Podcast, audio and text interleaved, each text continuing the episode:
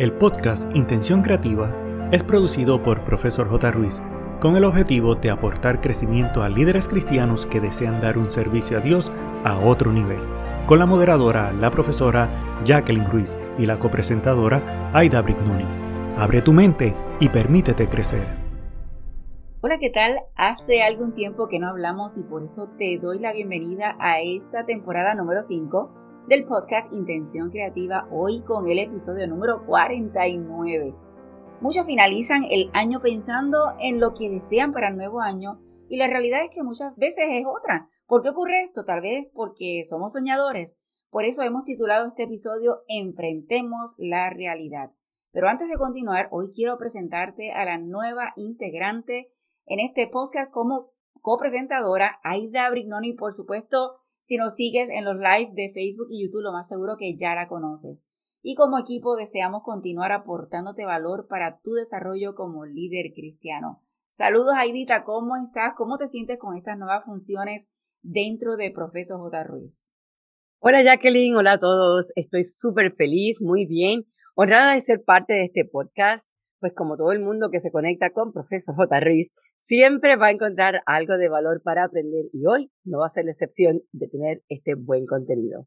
Eso es así. Querido amigo, nos alegra que estés por aquí. Espero que el tema de hoy te ayude a encontrar personas que hagan de ti una mejor cada día. Pero si es la primera vez que nos estás visitando, es importante que conozcas que este podcast es para líderes cristianos que desean seguir creciendo para dar un servicio a Dios de excelencia. No sé si sabías, mi querido amigo, que el 24 de abril se celebró el Día Mundial del Matrimonio. El matrimonio fue establecido desde el Edén, así que es una de las instituciones más antiguas del mundo y se celebra el último domingo del mes de abril.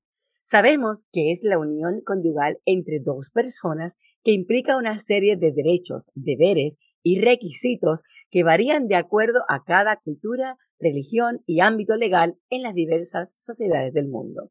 ¿Por qué queremos resaltar este día? Es porque eh, a veces los líderes pueden estar tan envueltos en tantos compromisos que hasta podrían descuidar su matrimonio y esto no debe ocurrir. Para tener éxito como líderes también tenemos que respetar nuestro matrimonio y aprovechando esta celebración, invitamos a que evaluemos cómo procurar enriquecer y mantener nuestra relación matrimonial saludable, sobre todo procurando honrar a Dios a través del mismo. Así que este fue el dato curioso de hoy para que así aprendas un poquito de algo que está ocurriendo a nuestro alrededor. Y en adición, queremos compartir contigo un pensamiento que nos parece sumamente interesante y dice, conviértete en el tipo de líder que las personas seguirían voluntariamente, incluso si no tienes el título o la posición de Brian Tracy. Aidita, hay algo bien interesante. Estuve leyendo un libro que impactó muchísimo. El título de este libro es El líder que no tenía cargo, que es una fábula moderna sobre el liderazgo en la empresa y en la vida, y el autor es Robin Sharma. Una de las cosas que me impactó es cómo ellos expresan que el hecho de no importa el puesto que tú tengas o no lo tengas, cómo tú ejerces en tu vida, el proceso de hacer el liderazgo y cómo otras personas pueden estar viendo en ti la calidad del liderazgo aún sin tener puesto. Y a veces en la iglesia pensamos que para realmente ser líder, pues nos tiene que dar un puesto de liderazgo o ser parte de un comité, cuando en realidad con nuestra vida, con nuestra esencia, si usted no tiene un puesto en la iglesia, pero quiere saludar a las personas en la entrada, hágalo con toda esa pasión que se vea la diferencia aún si usted no tiene puesto. Así que para mí es importante mencionar esto porque Debemos sacar de nuestra mente que hay que tener posición para ayudar o hay que tener posición para influenciar en otras personas cuando en realidad no es así. Me parece sumamente interesante, pero Jacqueline, antes de comenzar en el tema que tenemos preparado para hoy, quiero preguntarte cómo te sientes de continuar este podcast después de tantos días. Sí, Aidita, mira, para mí, eh, tú sabes que estuve mucho tiempo en radio y hacer este formato de comunicación a mí me encanta, así que lo extrañaba. Quería comenzar la temporada en enero, como correspondía, pero entré en un proceso de restauración o de reestructuración, debe ser, es la palabra correcta. Es sumamente necesaria, lo cual todavía estoy trabajando en algunas áreas, pero no podía dejar de pasar de comenzar esta temporada, así que aquí estamos. Pues me parece súper chévere de que estemos de nuevo otra vez conectándonos contigo. Y en el episodio de hoy, número 49, se ha titulado Enfrentando la realidad. Ahora, Jacqueline, cuéntame por qué este título. Como mencioné en enero quería comenzar este el podcast, no se pudo y a veces estamos ¿verdad? viviendo en una época de muchas noticias difíciles y esto es sin mencionar que llevamos ya, ¿cuánto? Casi dos años, ¿verdad? Yo creo que ya dos años de pandemia, pero la realidad es que a veces se nos hace difícil enfrentar la realidad de lo que estamos viviendo a nuestro alrededor. Y no sé si es porque prácticamente somos soñadores y queremos pensar que todo es color de rosa o que todo es así, estilo película. Y por supuesto que deseamos todo lo mejor para uno y para los demás, pero no estamos viviendo necesariamente lo que está ocurriendo. Y el detalle es que hay que aceptar la realidad tal como es, nos guste o no nos guste, porque aceptar nos separa de identificarnos en esa situación particular y nos libera de los sentimientos que podrían hacernos daño. Así que por eso es importante este proceso de aceptar la realidad. Fíjate, ¿cómo podríamos entonces separarnos de estos sentimientos que nos hacen daño? Creo que uno de los consejos sería no ahogarnos en las quejas, sino buscar soluciones. ¿Por qué? Porque las quejas no conducen a un plan de acción, son realmente una pérdida de energía, una energía que pudieras utilizar de manera más inteligente para buscar soluciones alternativas. Pregúntate qué es lo que te molesta y qué puedes cambiar realmente de tu situación para poder entonces mejorarla. Por supuesto, hemos escuchado una frase que dice, hay personas tan negativas que crean problemas para las soluciones, no soluciones para los problemas. Ay, ay, ay, eso sí es un problema. Hay que evitar esto. La segunda opción sería aprende a dejar ir. No siempre podrás cambiar las situaciones ya que tu nivel de control sobre lo que sucede es limitado. Y en este caso debes aprender a dejar ir todos esos pensamientos y sentimientos dañinos a lo que te estás enfrentando. Así que hoy levántate y hoy voy a dejar afuera todo esto que me está molestando, siempre y cuando puedas hacerlo porque hay cosas que hay que enfrentar.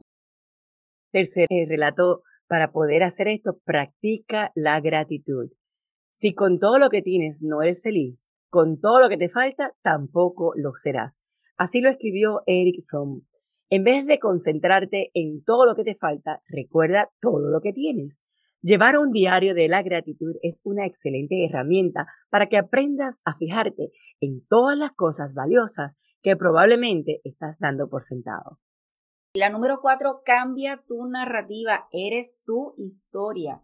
Así que no se trata de la historia de los acontecimientos de tu vida, sino de la narrativa que has construido alrededor y del papel que estás asumiendo. Y oye bien esto, ¿estás siendo héroe o víctima? ¿Competente o incompetente? Así que la narrativa está en tus manos y la historia está en tus manos. No, no te dejes llevar por una historia que tal vez piensas que es la real, pero te la está haciendo otra persona, sino asegúrate qué posición, qué puesto o qué papel es el que estás trabajando y que estás permitiendo. Y por último, y no menos importante, confía en Dios.